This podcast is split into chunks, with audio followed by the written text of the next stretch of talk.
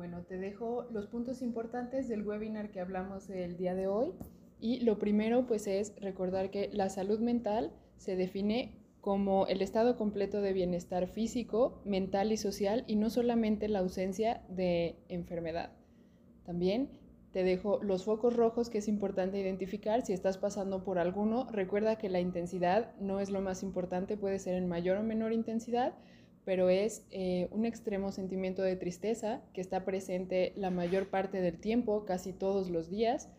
Cambios emocionales, esto es que brincas de la felicidad a la tristeza o al enojo de repente. Evitación social, el no querer salir de casa, evitar las reuniones eh, o compromisos sociales porque no tenemos ganas de alguna forma, pero va más allá de eso. Los cambios de sueño y la alimentación, ya sea el dormir mucho, el dormir poco, comer mucho o comer poco.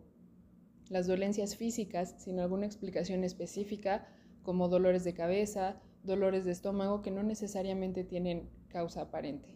Y altos niveles de, de estrés. También es importante porque normalmente estamos a tope con eso y luego no nos damos cuenta de cómo nos está afectando.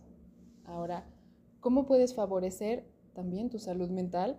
Teniendo actividades agradables. Intenta dedicarles un tiempo en la semana para hacer estas actividades que disfrutas y tener un poco más de eso. Mantener hábitos saludables como una alimentación balanceada y ejercicio físico o actividad al aire libre. Establecer prioridades esto es el restar importancia a aquellas circunstancias que no tienen mucha prioridad y solamente nos estresan o nos preocupan.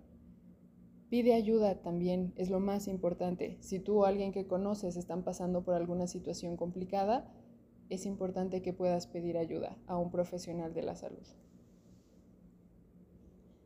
Y bueno, al final, ¿cómo puedes ayudar a alguien que está atravesando por una situación complicada?